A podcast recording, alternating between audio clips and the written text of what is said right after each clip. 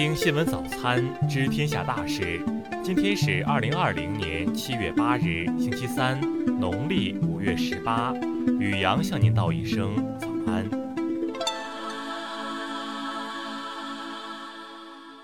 先来关注头条新闻。跟风印度，蓬佩奥说他和特朗普也考虑限制 TikTok。美国国务卿蓬佩奥于当地时间六日晚接受采访时宣称，特朗普政府正考虑限制 TikTok 等中国社交媒体 APP，并称他和特朗普都关注了印度封杀中国 APP 的新闻。蓬佩奥说：“关于人们手机上的中国应用程序，美国会处理好的。我不想在总统之前表态，但这是我们正在调查的事。”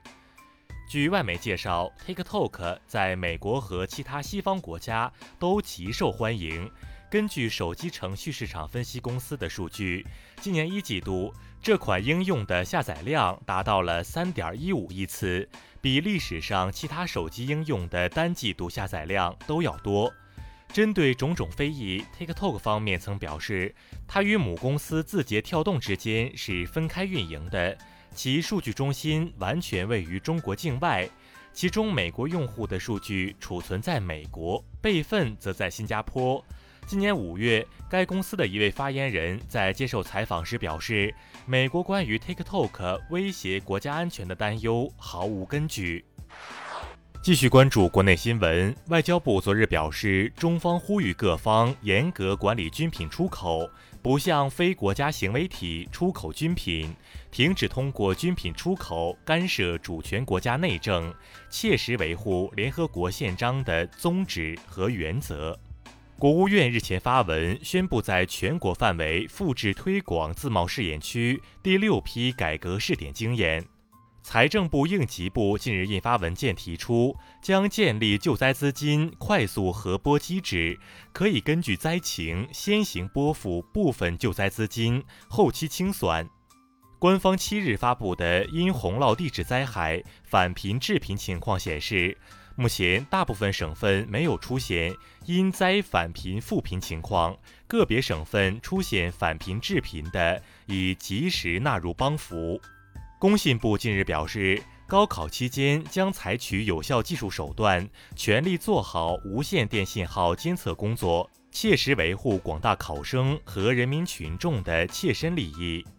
数据显示，二零一九年中国三新经济增加值为十六万一千九百二十七亿元，相当于 GDP 比重的百分之十六点三。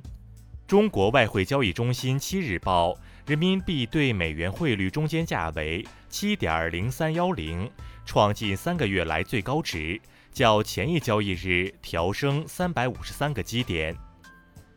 海关总署六日发布《中华人民共和国海关对海南离岛旅客免税购物监管办法》，明确对以牟利为目的从事代购等行为实施相应处罚。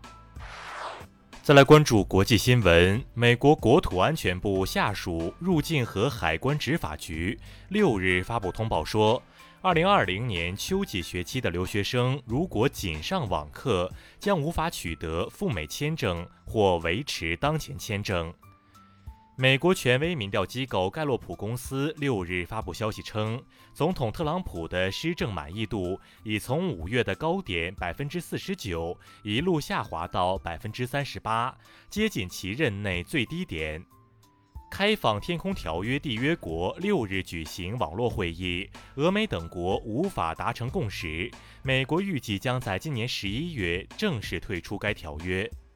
联合国特别报告员日前表示，美国在一月份使用无人机袭杀伊朗伊斯兰革命卫队圣城旅指挥官苏莱曼尼等人的行为违反了国际法。朝鲜外务省昨日称，拒绝韩国在朝美关系中充当仲裁者，并再次明确表示，朝鲜无意与美国做到一起对话。日本总务省七日公布的报告显示，受疫情扩散影响，五月日本实际家庭消费同比大幅下降百分之十六点二，刷新有可比数据以来最大降幅。英国外交大臣日前宣布，将对来自俄罗斯、朝鲜等国共计四十九个涉嫌在近些年有侵犯人权行为的个人和团体实施制裁。法国总统府六日晚公布了新政府内阁成员名单，外交部长勒德里昂、国防部长帕利、经济和财政部长勒梅尔这三位最重要的部长均将留任。再来关注社会民生新闻。昨日，贵州安顺一载有学生的公交车侧翻坠入湖中。截至当日时间十五时三十分，共搜救出三十六人，其中受伤十五人，无生命体征二十一人。安徽歙县近日遭遇五十年一遇的洪涝灾害，经安徽省委省政府研究并报教育部，歙县考区原定七月七日语文、数学科目考试延期举行。昨日下午，豫章书院案一审宣判，被告人吴军宝、任伟强等五人均被一审法院认定构成非法拘禁罪，其中四人被判刑，另有一人免于刑事处罚。福建南平洪先生六日自称，其在福建人民武装学校的毕业时间被篡改，分配名额已被顶替。当地官方通报称，已成立调查组开展全面调查工作。成都大熊猫繁育研究基地近日发布消息称，大熊猫幼崽顺顺、溜溜因多功能器官衰竭，分别于今年五月二十、五月十一日抢救无效死亡。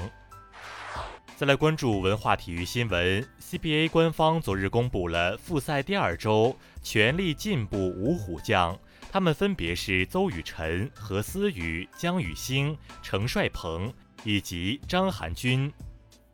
据媒体报道，中国足协已经确定，疫情下的新赛季中超的降级名额将会降低一点五个，而每场比赛的换人也放宽到五人。法国卢浮宫于当地时间六日恢复开放，官方预计今年夏天卢浮宫的参观人数或许只能达到去年夏天的两成到三成。受新冠疫情影响，今年的巴黎时装周改在线上举办，女装秀定于七月六日至八日在线发布，男装秀发布时间为七月九日至十三日。以上就是今天新闻早餐的全部内容。如果您觉得节目不错，请点击再看按钮。咱们明天不见不散。